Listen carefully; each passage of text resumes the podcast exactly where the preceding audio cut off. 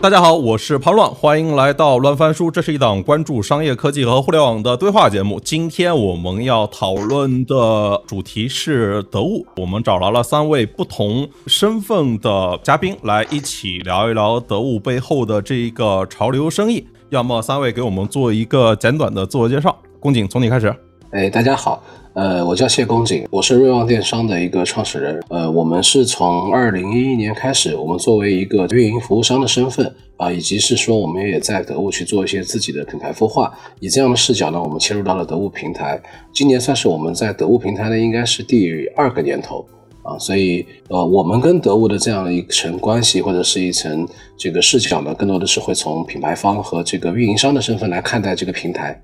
OK，Leo，你跟德物的关系应该会更深一点吧？呃，算是吧。呃，大家好，我是 Leo。然后我其实最早是虎扑的球鞋写手啊，然后后来到这个做读，然后到得物的时候也是前期是做资讯方面的写手，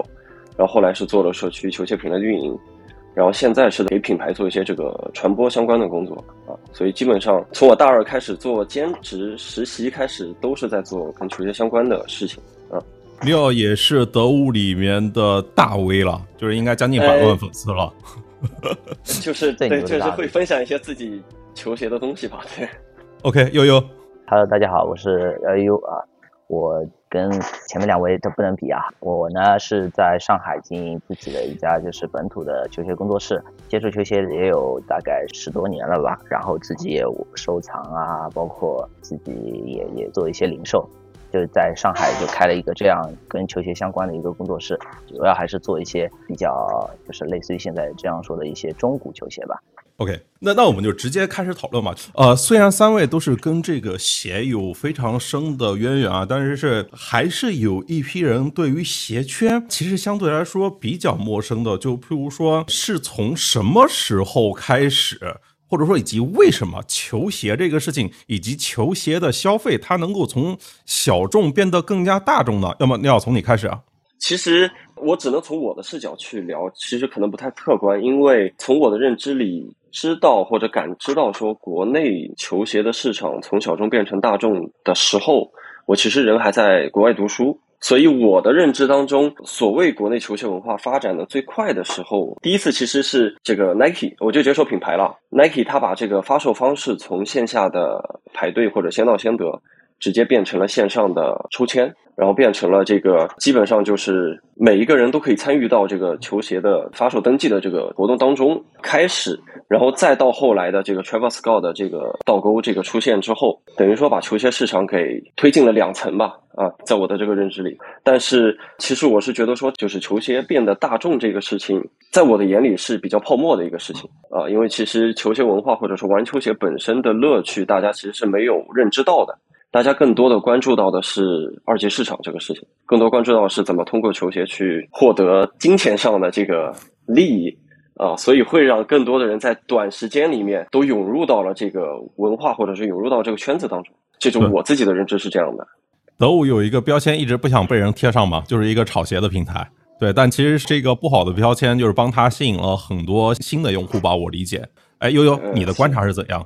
其实我我跟这个一样，也是只能从一个比较个人的方向去讨论这个问题嘛，因为我们自己本身也是其中的一份子嘛，因为球球鞋玩的比较久。具体我觉得开始出现一个转折的点，应该是在我觉得是在一七年左右。因为那个时候就是一系列的一些综艺节目啊，包括一些什么宣传啊，因为让这个球鞋它的属性啊，不再仅仅是限于一个穿搭的一个属性，它更多的就赋予了一种社交能力，它让这个球鞋能够呃让很多人获得一种认同感。就是能够轻而易举的去达到一种社交的一种能力，所以我觉得这个球鞋从小众变成大众，它最重要的一点就是有了这一层的能力。然后呃，包括以球鞋为载体啊，它去辐射到了很多其他的相关行业，也带动了很多其他的别的相关行业都涌现出来，包括球鞋洗护啊，还有一些鞋盒啊，不，比如说对吧，用用哪个 sabro 啊，还有一些定制，尤其是定制的球鞋在。那个阶段，尤其是有一段时期，它就特别的风靡嘛，因为大家想要个性化嘛，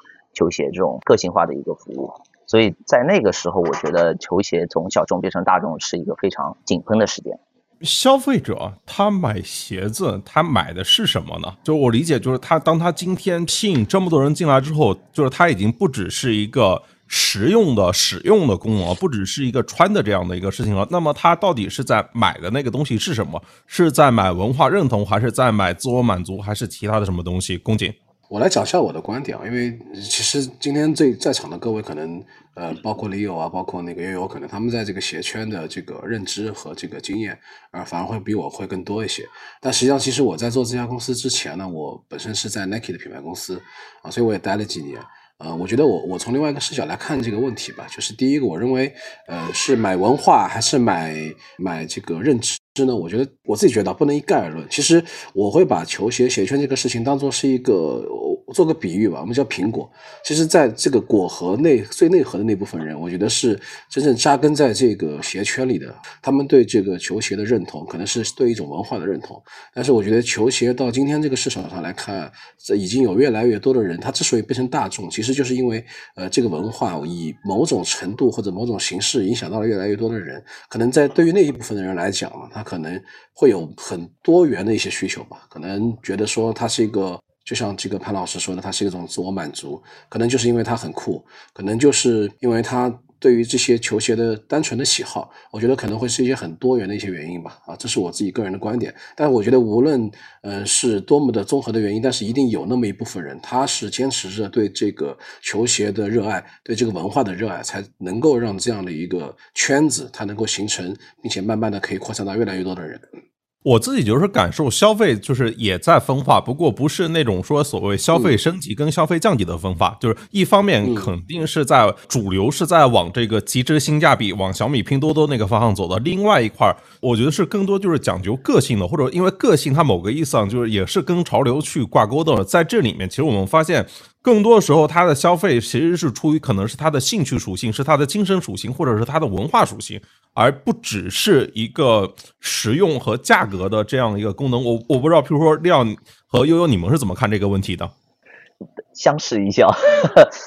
我觉得都有吧。我觉得就是刚刚这个问题，其实就是我觉得是一个过程。我觉得这两个东西也不冲突吧。其实，呃，因为它是一个阶段性的东西。就比如说，他是认可了这个球鞋文化这件事情。那他才会去买一双鞋子，从而达到一种自我满足的一种状态。我觉得是这样一个形式。然后他其实给每个人带来的那种感受其实不同的。有的人可能去买一些比较稀缺的鞋子，他能够得到那种满足感；有的人喜欢一些可能比较普遍的、比较酷的、很酷的那些鞋子，他们会会让别人能够认认知到这个鞋子，觉得我穿了这双鞋子，从而获得那种满足感。所以这种满足感可能是不同方向的。呃，对，是，我觉得悠悠说的基本上是跟我的观点是一致的。其实拿我自己我就当成一个是一个例子吧，就其实呃，不管是什么精神满足，还是自我满足，还是文化认同，其实在我玩鞋的这个过程当中，我其实个人都经历过啊。因为我最初接触球鞋的时候年纪是比较小啊，还在学校里面是初高中的样子。然后其实学生时代嘛，大家这个穿着校服是一样的情况下面，呃，可能会有些攀比心理，或者是就是想要自己在球场上穿的比较酷一点。那就是最酷的地方就是球鞋啊，所以当时是希望在同学当中有一个认同，对吧？然后又是有一些这个攀比的这个精神满足啊。然后其实接触到深入之后，真正喜欢上以后，会发现其实这些啊，比如说到了高中或者到大学，然后呃，包括这个毕业之后工作，会觉得说这个东西就是自己喜欢就好，就是越到后面就越来越是这个自我满足。或者是身边的一些人，是他后来可能越来越不喜欢了，他可能退出这个圈子了。那可能他后来去消费这个球鞋，就变成了一种纯刚需。就这种，其实，在一个人的身上可能会有不同种的这个买鞋的原因和情况，可能只是这个阶段不一样啊。哎，你刚才说的这个圈子指的是要玩鞋的圈子，就玩球鞋。嗯，对，可能就是球鞋圈这个范畴吧。对，哎，要，你给我解释一下，就或者说跟大家科普一下，球鞋圈是一个什么样的圈子？球鞋圈其实很多东西都可以做类比啊，比如说表圈。对吧？或者是一些呃，往大的说是好好车圈，或者是其实是一大同小异的概念，就是大家都有共同的爱好，对某一种事物有一些呃特殊的喜好，比如说收藏也好，或者是穿着也好，呃，有了这样的需求，然后大家有了这样的一个爱好之后，然后大家都会聚在一起，然后形成了一个就是类似于一个社交圈。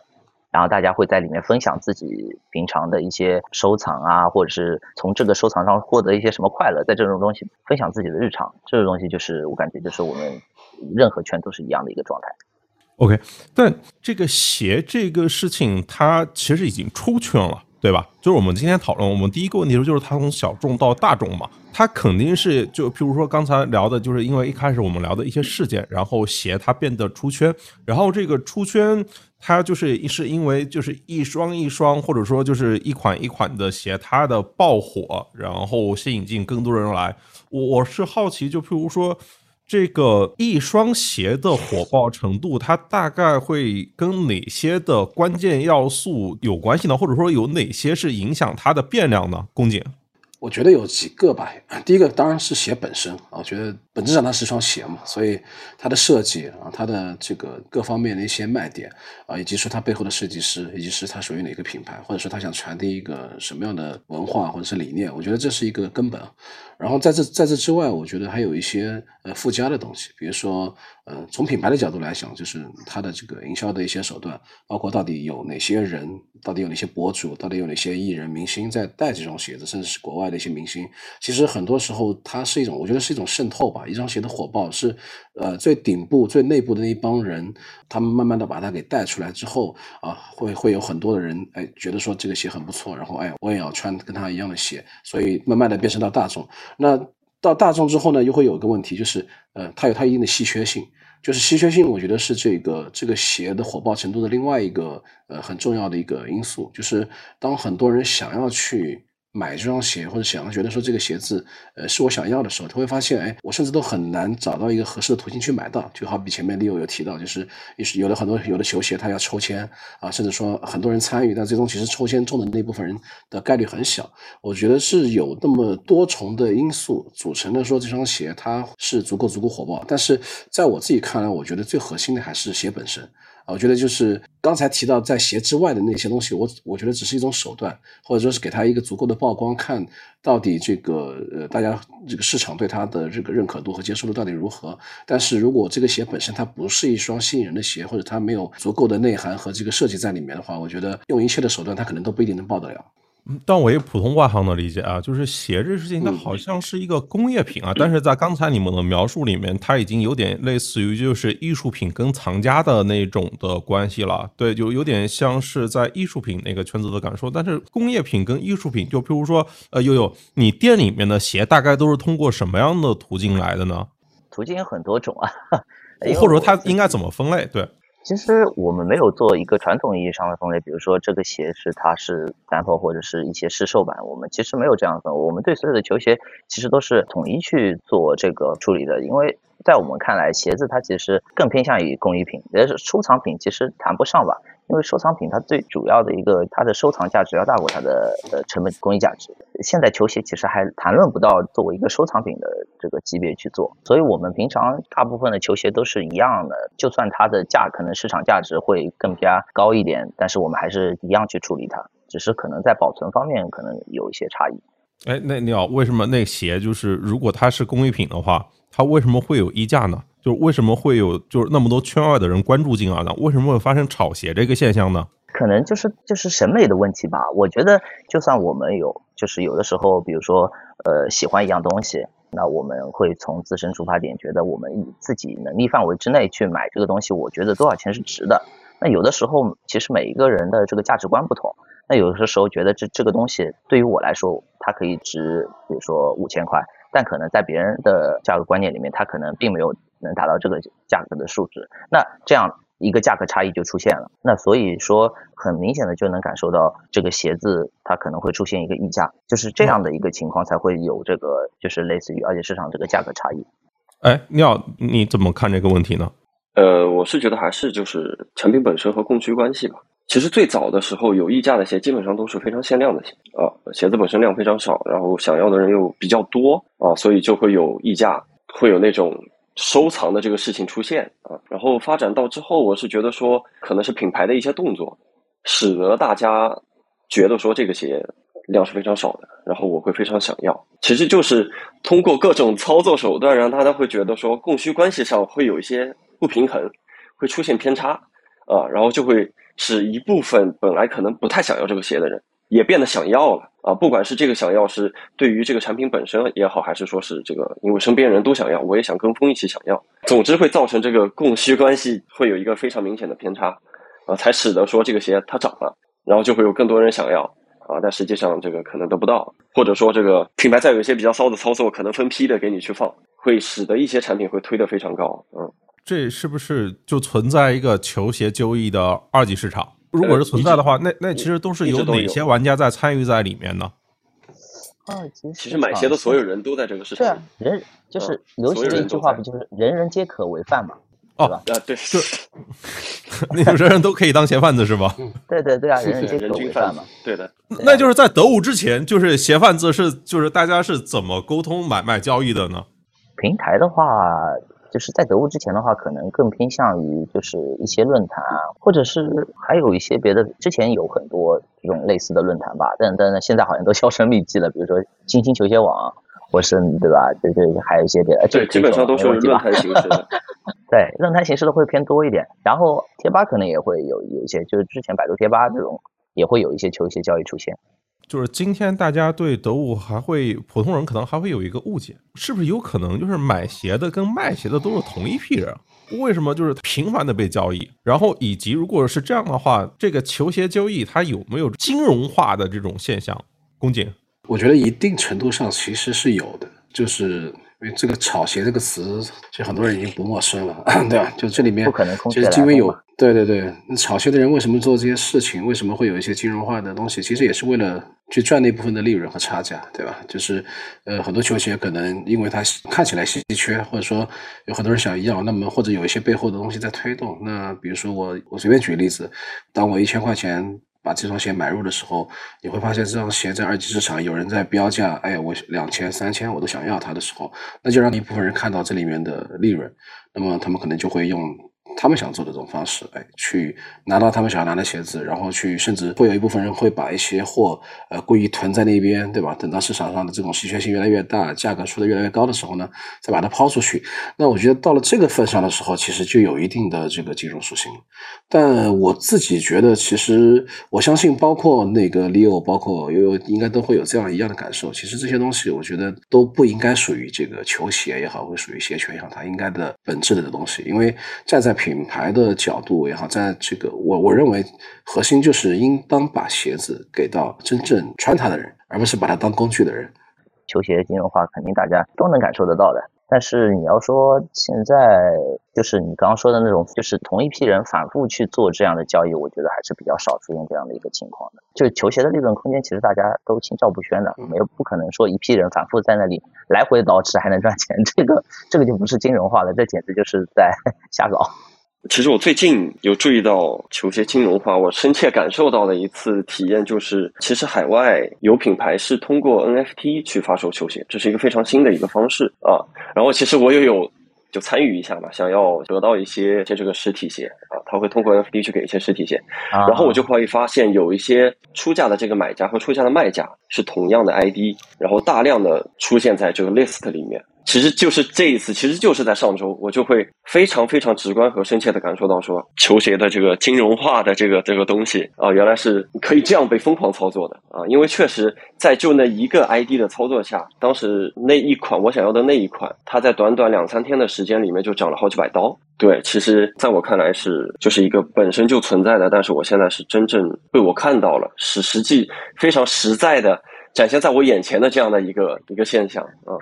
但你刚才说这个点，我觉得就是其实不管是泡泡玛特也是做潮流生意的，还是得物，在过去这几年里面表现出非常冷静的一个点，就是在 Web 三、在 NFT 就是特别火爆的时候，他们都没有在涉足这个领域。都还是在坚持是做这种更实体的服务吧。就是刚才聊了鞋圈，我们再聊聊得物，再聊聊得物这个产品的这样的一个模式，对，以及跟各家公司的关系，各个上下游的关系。就比如说得物，它其实现在这个产品，我感觉有点就像股票那个交易所，它其实隔绝了那个品牌跟用户，然后在这种没有店铺的形式下面，还鼓励这个品牌或者说卖家来出低价。比如说，我想问一下李好，就为什么就是在得物这里面它没有店铺这个概念呢？呃，讲实话，这个没有店铺鼓励卖家出低价，好像逻辑上是讲得通的吧？因为它没有实体店铺运营的成本，所以就是你是可以做到这个价格会更低的啊。但是可能一定程度上也是迎合了就是用户的需求，因为我不是啊，不是就是你你想想，就是我不管是去淘宝、京东，我都还是去一个商家的页面里面，我去挑选，或者说我知道我买的是哪个商家的产品。啊，我明白你的意思是说，其实是呃，就是那些私人卖家出价是吧？嗯呃，因为因为得物的这个模式本来就是这样的，就其实得物很像把呃一些这个比较老的那些 A P P 做了一个结合，比如说易贝啊、其实早期的易贝的这个模式，得物是比较像的，然后他又把之前虎扑上的一些交易的一些动作也结合进来，然后形成现在的这个样子，就是我私人卖家可以有这个出价，然后但是你不知道我是谁，对啊，但是当中你又要加入这个鉴别的这个一个动作，去增加这个得物它自己本来的一个价值，然后把它打包在一起之后，再去给到这个买家啊，是这样的一个东西。就是得物在里面，它其实主要就是起到一个鉴定的这样的一个作用嘛，就是这个作用在它其实调起，嗯对，一个是鉴定服务，一个是它提供了一个平台让大家去进行交易啊。嗯，但是交易你不知道交易的双方是谁，对啊，那那这对品牌方呢就是是譬如说宫颈，就是你们品牌方怎么嗯就是这种感受呢？就是现在得物它其实是一个一品多商的这一个模式下面，就是品牌方你都不能够直接接触自己的用户啊，那你品牌方怎么去寻找自己的那个差异化的竞争优势呢？我觉得是这样子啊，因为呃，首先你刚刚那个问题，得物的这个逻辑呢，因为它本质上它是一个 C to C 的平台，所以它为什么没有店铺，这是其中之一的原因，就是它是一个出价的逻辑。第二个就是呃，因为本质上得物平台它是以一个以品为驱动的，就是你在得物上其实你会看到很多的爆品，那如果你看到这样的爆品，它对这个爆品的链接呢，就会形成了一个大量的流量，而且一直沉淀在这个流量下。那么这个流量其实它是一个公开给所有供给方的一个链接，就好比今天你作为一个个人卖家，你可以在上面出价；你作为一个品牌方，你也可以在这个链接上面出价啊。你或或者说你作为一个经销商，你也可以在上面出价啊。那我我我觉得这从平台的角度来讲，或者从消费者的视角来来讲，他可能是希望在这一个哎已经看到很火的一个单品下，那么能够用越来越低或者相对更低的价格来买到，因为大家在比嘛，就是你今天你出一百，可能我会出九十，或者说我为了去把这个销售做出来，我会去出八十。那么对于换句话讲，对于消费者来讲，那他肯定就哎选择会拿最低的那个价格。那得物在这里面它的鉴定环节呢，其实就起到了一个保障的作用，就好比今天我们在这个平台上所购买的所有东西，那么呃我们是建立了这样的一个这个正品的一个心智啊，我觉得这是回到刚才那个问题的一个一个我在我的视角下看来的一个根本。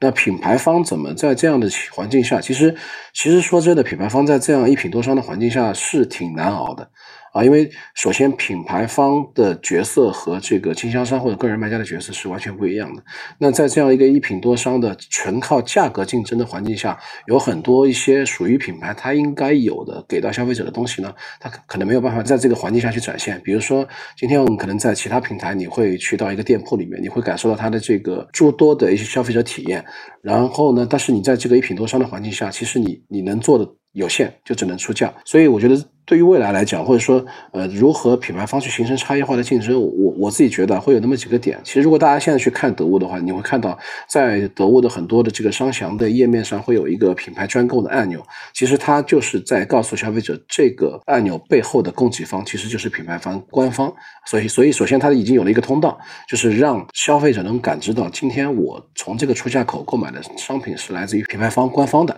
那第二个，我觉得在这样的一个基础之上呢，我认为所谓的差异。化竞争在价格之外，无非就是呃差异化的这个服务体验，差异化的一些货品。比如说服务体验，就是呃有一些针对品牌专供，特别是奢侈品的一些品牌，他们开始可以提供一些，比如说仅限专供渠道的线下的这些售后的服务，比如说你的包今天你要清洗啊，或者你要维修啊，啊会有这样的一些服务。那这些东西属于啊品牌方独享的，才能够给到消费者的一些权益。这就是我刚刚说的那个呃差异化的这个服务体验。那比如说你可以去做一些针对消费者去。做一些定制化的一些来自于品牌方的一些礼盒啊，或者这样的一些东西，那可能它就会是形成一个定制化的差异化的一些链接。我觉得在这样的一个环境下呢，其实呃品牌方它其实所有的差异化一定是在价格之外的。就是今天我并不只是想去做一个单纯的一个比价的行为啊，因为永远可能会有更低的价格在这个页面上出现啊，那那可能就是有一些在此之外的一些差异化的东西。呃，我觉得就是这样子，对。这种 C to C 的产品的逻辑，感觉又其实有点像那个股票那个交易所啊，或者说类似于搜索引擎他们做的那一套广告交易系统，其实就是做一个共识定价，然后他把这种加入鉴定这个环节，某个层面上就是把这种 C to C 的交易做成了一种接近于 B to C 的。体验，但是因为卖家他没办法跟买家联系，然后由得物由平台他把各种服务都标准化了，所以说如果卖家他想要这个卖得快的话，他唯一的方式就是降价。这个时候就是买家也可以来出价嘛，通过交易历史来参考，所以导向价格可能就会偏向于最低价，就因为它的价格是被这种充分竞争出来的，而且是一个动态平衡的结果。但我又好奇啊，如果它就是最后导向的是全网最低价的话，为什么还会炒呢？其实就是刚刚那个 Leo 说的一个供需关系。今天如果我举个例子啊，我们还拿鞋子举例子啊。这个鞋子，呃，它可能会有三十五码到四十码。呃，如果今天是一双很火爆的鞋，其实当你发现这双鞋市场上已经没有人在供给的时候，你一定不会去做破价的事情，对不对？你会去说，哎，我我可以。甚至卖一千、两千、三千，当这双鞋你发现已经所有人都在供了，市场上已经完全不缺了。这个时候，如果你想去把你的产品卖掉，你可能会想的就是，哎，我要把价格做下去。所以其实这个东西呢，我觉得也不是绝对它一定是所有的这个价格往下走，呃，或者是往上走，只是因为说它是这样的一个出价的逻辑，导致了说，呃，有了很多的灵活性，不像我们在其他的平台，它可能就是一个标价，然后它可能就是一些折扣，它是有甚至是每天实时都在变动的。一个价格，所以某种意义上来讲，它确实有一些像这个呃金融市场的一些类的一些属性。那在德武起来之后，它改变了什么呢？就譬如说，现在的鞋贩子跟品牌商跟德武是一个什么样的关系呢？它有带来什么样新的供给吗？悠悠。我觉得得物带给我们应该是改变了一种购物习惯吧。以前的交易它其实没有特别多的保障，尤其是一些真假，包括品相、品控这方面的东西。那有了得物之后，这方面的情况有了保障，应该让很多人都会比较喜欢得物的这样一个购物体验。我我个人是这么觉得，因为我我还是以大多数消费者的角度去考虑这个问题的，因因为我在得物上卖卖的鞋，大多数得物也不给卖。就是这几年，其实主流电商都在打这个极致性价比嘛。然后为什么消费者他能够接受得物的贵呢？比如说利奥，就是它客单价一定是 相对来说很高的。讲实话，我没有特别的明显的感觉到得物是贵的，或者说其实这个事情不是那么的绝对啊。因为我看到其实很多的用户他更追求的是性价比啊，这是这是我我我看到的，或者是说我在做运营的时候看到的。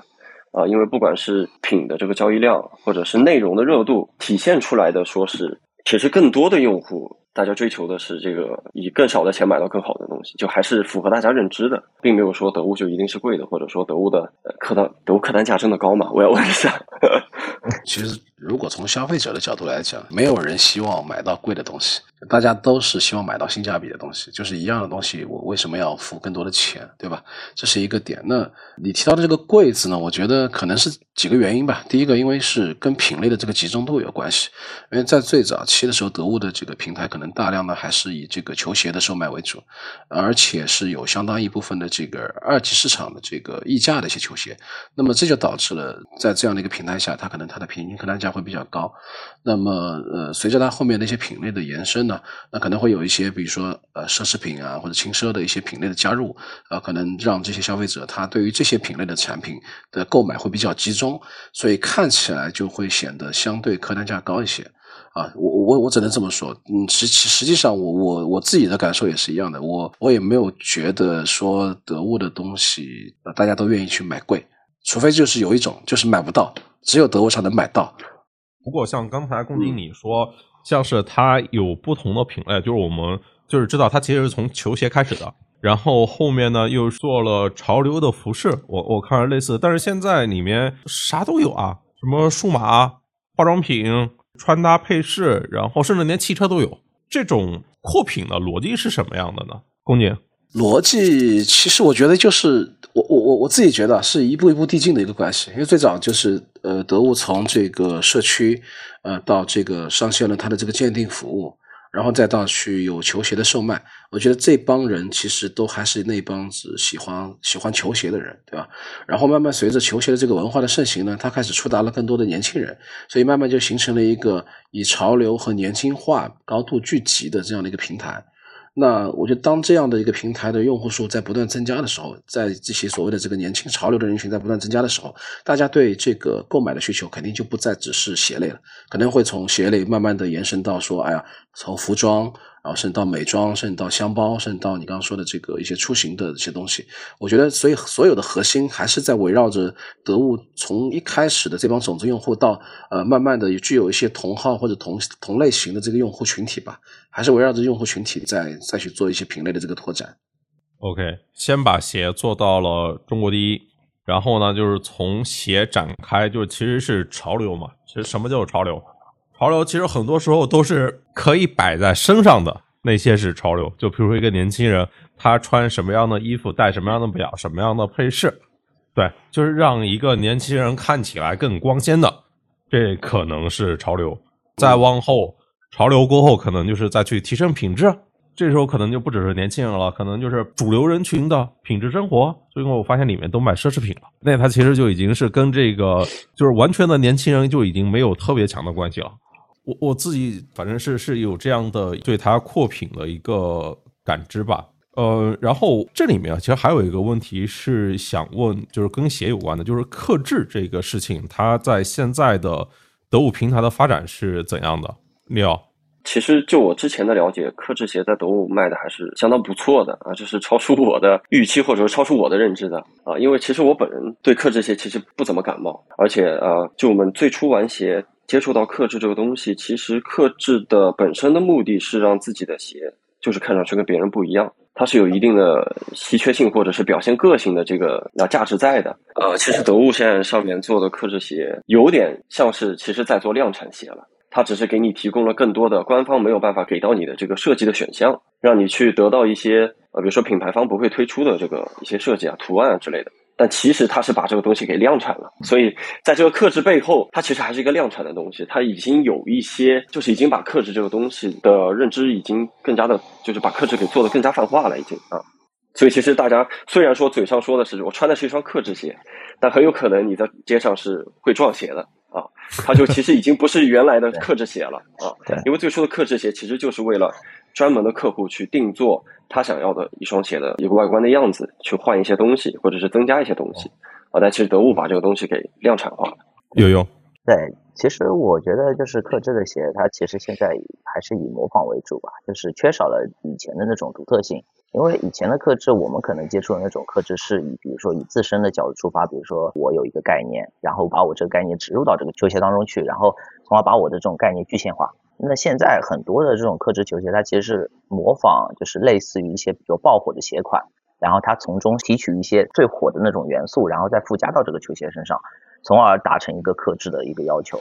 所以很多球鞋其实外形上其实都差不多。那这样的一个定制的环境的话，就是能够量产很多类似的球鞋嘛。那所以定制这个环节在这个得物上就显示出量特别多。然后大家也会蜂拥而至的去选择，对吧？就是更具有性价比的，然后看上去也是形似的一些球鞋，因为它讲道理还是追求性价比偏多一点嘛。因为既然它爆火，那它一定有它爆火的原因嘛。无论是从外观上也好，价格上也好，或者是它背后的这个文化也好，那提取了之后出来，总归会有人去消费的。对，如果是按照你这个极致性价比，然后它是对爆款的模仿的这个角度来说的话，那其实是它里面会出来很多的类似于克制，包括他在做衣服的时候，应该也会出来很多那种就类似于当年就是快时尚的那一波，就其实是会对出现对很多真正的潮牌的一个仿牌，类似于这种的供给出现，对吧？某个层面就是从那个潮牌。或者说那些大牌中间去提取某些元素，然后做到他自己可能是更平价的那个设计款里面，然后去走量。想说的啊，你想说的这个就是打百货吗？超，对，你说的比较含蓄啊。我觉得这个从某些大牌里面提，但是这样子啊，我我是这么看，其实这个我或者换一句话，它的对立面应该就是呃原创设计，对吧？呃，会有一些这样的情况，因为我觉得这个情况其实在哪里都会出现，在哪个平台都会出现，因为这个是最简单嘛，就是天下武功一大抄嘛，对吧？抄是最简单的，但我觉得是这样子，分成两个层面看，确实有一些呃设计师他会去从一些呃市面上已经比较火的一些品上去找到一些可能现在当下会去流行的一些趋势。那他会把这些元素啊，会把这些趋势融入到自己的产品设计里面来。但我觉得这是一方面。那还有一种就是纯抄，几乎你可以看到，就是满足工商规定的三处不一样之外，那基本基本上其他它都是一样的，对吧？那这个其实我觉得是另外一种性质。所以这两个我觉得是区分开来看，两种都有。但是现在在得物上呢，后者的情况会越来越少，因为据我所知，好像从去年开始，得物对这一类型的这种品牌，呃，基本上是直接是直接给予清退处理的。呃，我相信任何。一个平台都不想让自己的消费者看到，说我这个平台上有很多很多的这个我怎么说山寨货，对吧？或者是抄袭货、打版货。但是提取元素融入到自己原创里面呢，我觉得这个是另外一种性质。其实说真的，现在的市面上那样大大小小的牌子，呃，没有哪个品牌说我和你之间没有任何相同的共性的元素，我觉得这个也不大可能。我再再聊一个问题吧。新疆棉这个事件对于球鞋圈和潮流圈是一个什么样的影响？六有好有坏吧，就是看你从哪个角度看。新疆棉这个事情，其实对于国外的品牌的冲击是非常非常大的。其实很多品牌到现在都还没缓过来，或者是缓的不够快。然后这个可能是对于那些品牌来说是一件不好的事情，但是好的。一方面就是其实加速了很多国产品牌的这个成长啊，包括这个现在年轻人对于国产品牌的接受度现在是非常大的啊，是要大过我读书时期的时候。包括这个其实国产品牌自己也是借着这一个，呃，至少从我看来，不是说他们真的要借这个机会啊，就是可能借着这一个契机，他们确实也自身发展非常好。呃，所以说我是觉得说新疆棉这个事情其实是帮助很多国内的品牌去发展起来，也是而且现在对于球鞋来说是一个百花齐放的一个年代啊。这个百花里面有非常多的花，除了国产的品牌以外，也有很多。就其实，呃，现在很多的潮人或者是一些玩鞋的人，他都自己开始做鞋了。其实这也是 BCI 之后。给到大家的一个机会，就是消费群体，年轻的消费群体，他对于品牌的忠诚度没有那么高，呃，然后他也是愿意去接受或者是尝试更多新的品牌，所以就我觉得说有好有坏嘛，就是就就是这样的啊。哎，悠悠和宫颈，你们感受到是怎样？我跟 Leo 的观点几乎几乎一致啊！我觉得 BCI 的这个事件的发生呢，直接导致的结果就是，呃，有大量的市场份额从这个以前传统的这个国际品牌、一些大的品牌，特别是这个新疆棉事件相关的一些品牌里面流出来。那这流出来这些份额，其实就给了这些呃所谓的百花齐放的一些国潮品牌一个很好的土壤，给了很多小众品牌一个很好的土壤。所以，我觉得从那个事情之后呢，呃，我们会在市场上看到很多，哎呀，以前从来没有见过的一些。新的牌子或者一些小众的牌子，啊，我自己认为这是一件好的事情，就是呃，一个市场它还是需要有更多的活力和更多一些新兴的品牌不断的涌入，让大家有更多的这个选择的空间和可能。嗯，对，其实也是对那些老牌，对吧？Nike、Adidas 对他们的鞭策，对吧？对，一种敲打，算是一种敲打了。嗯，对，不要再是老本。那我再问一下鸟，就是因为你之前就是做过社区的运营，对吧？就如果我们再聊一下，聊一些社区这个部分呢，就比如说社区内容在得物今天它是扮演一个什么样的角色？在这这个产品里面啊，就是就为什么它也要做社区？其实做社区就是做内容嘛，内容消费其实跟商商品挂钩，最终的目的其实就是种草，让大家看到这个产品是他想要的，或者是让他觉得说这个是他应该买的，是可以让他变酷变帅的。所以他通过这个内容了解到这个产品，同时在社区，呃，因为其实这个得物的内容它是可以带着那个商品链接的，他就可以很快的去。直接下单购买，从你看这个内容了解到这个产品，到你想要买这个产品，几乎这一整个链路就是直接在得物上就帮你完成了，在社区啊。所以说这个为什么要做这个内容嘛？你不可能一个产品你在不了解它的情况下面，除非说它长得特别帅、特别好看，然后或者特别便宜，不然你是很难说这个商品直接摆在你面前就能让用户直接说啊，我为你买单，这几乎不太现实吧？对吧？对啊。那在没有这个社区内容之前，得物的用户流量跟粘性又是怎么形成的呢？那可能我都还不在社区。粘性可能是虎扑吧，可能是前者的虎扑引流过来的吧，我觉得，因为虎扑对虎扑，但是但是虎扑那个时候又其实用户的群体其实又不太一样。虎扑其实大家会更加的说是更加真正的喜欢球鞋，大家是可以聊起来交流，这个是聊一些深度，对，会去聊一些深度的东西。但是肯定是有这些客人引过来的，因为有还是实战鞋偏多一点吧，因为以前虎扑买买实战的会很多。然后会球鞋交易也是以实战为主，那转转战过来，其实大家也是对实战有这种特殊的眷恋，所以一开始应该在得物初期的时候，实战鞋应该是占比较大的一个份额的。嗯，或者应该这样说，就是回归到第一个问题吧，就是用户或者说球鞋的受众，它从小众变成大众，它其实小众状态的时候，球鞋用户基本上都是从篮球开始接触的。从篮球变成篮球鞋，然后再变成所有的球鞋啊！等到球鞋受众破圈以后，其实大家对于鞋的关注，很多时候年轻人他不是从篮球或者是实战鞋接触到的，所以他可能更多的就是会需要去看一些内容，比如说明星穿了什么，或者是啊这个博主他穿了什么，或者是身边人他穿了什么，他从这个日常穿搭的角度去了解到这双鞋，然后会被种草，然后会去买。所以大家其实接触到球鞋以及喜欢上球鞋的途径不一样了。所以说，从社区他可能可以接触到更多的这样的内容。对，如果譬如说像宫颈，像你们是公司嘛，对你你你们得更多的考虑产出比回报这个问题。就譬如说，今天阿姆森就是他在得物的一个产出比、投产比可能怎样呢？就是他撑得起更多的阿姆森在里面持续的做这种机构化的运作吗？就是值得大家专门的来做，譬如说有阿姆森专门就 for 得物来做运营吗？专门 for 得物的其实很少，大部分是从那个。比如说做抖音啊，做小红书或做 B 站的一些 MCN，这个把得物作为一个新开辟的战场和渠道。然后至于说你刚刚提到那个问题，呃，能不能撑起更多的 MCN 进来？我觉得呃是这样子啊，因为现在的这个得物的社区，它的整体的这个对于博主来讲，它的变现的空间和能力，其实我觉得还是有很大的提升空间啊。因为第第一，得物现在其实并不存在这个直播带货的这件事情，就这个事情其实并并在得物并不成熟。那么对于很多博主 KOL 来讲，讲它的这个变现逻辑，其实就是接很多的这些图文的帖子。那这个东西其实类比于小红书来讲呢，现在我只能这么讲，这两个平台的博主他们的变现的单价，呃，小红书是要高过得物的啊。所以，我我觉得在这件事情上来讲，就是说，当然会有更多的 MCN 进到得物社区，因为毕竟这个平台它有一个很基础、很大量的这样的一个交易额在。那有交易额，有很多商家在，它就会有推广、有变现、有推广的需求，有推广需求，自然就有这些博主这个变现的可能。而且得物目前它并没有太多的一些商业化流量的这个触点，所以对很多的这些商家或者品牌来讲，如果要在这个平台去做销售或者去做这个增长，其实它需要有一个确定性的东西，就是它需要去在社区去投入一些呃预算去做一些流量。所以我觉得。我总结下来说，就是它的增长空间是一定是有的，但是现在来讲，我我自己认为，呃，社区的这个对于 MCN 的它的这个变现的能力啊，或者说这个投产来讲，并不是特别的高。得物它有一个将近上万人的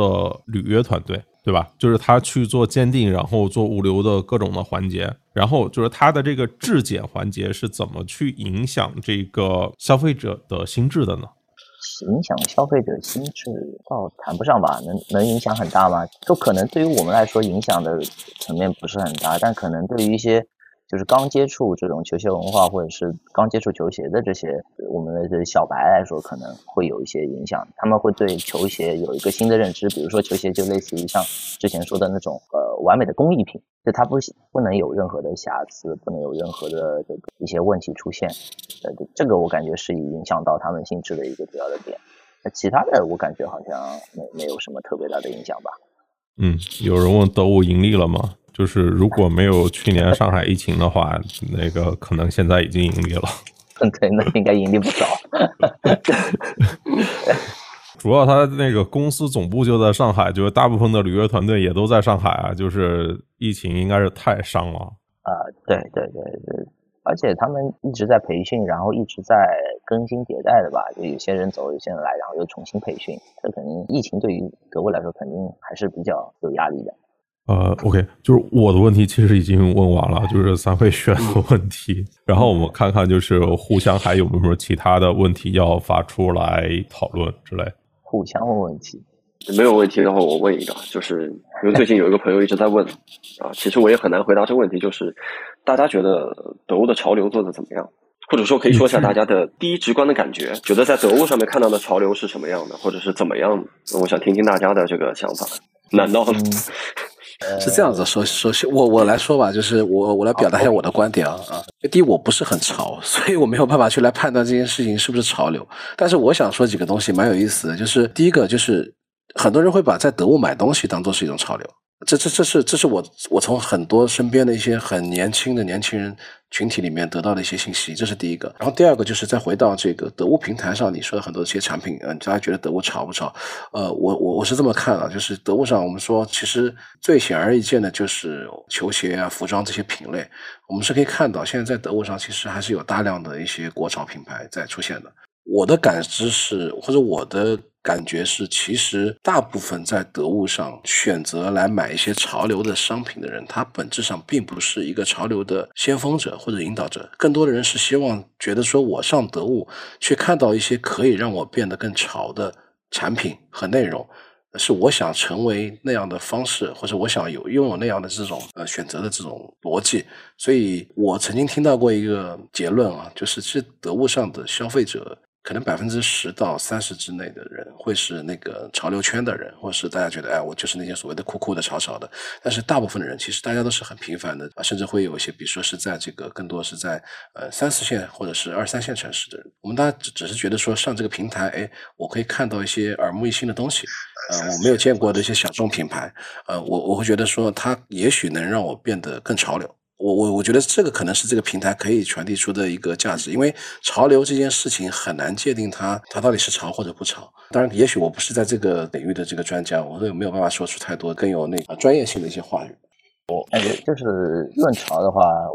老刘，我我们其实也平常不太不太对不太在得物上分享这些东西，嗯，感觉得物的潮太繁琐了，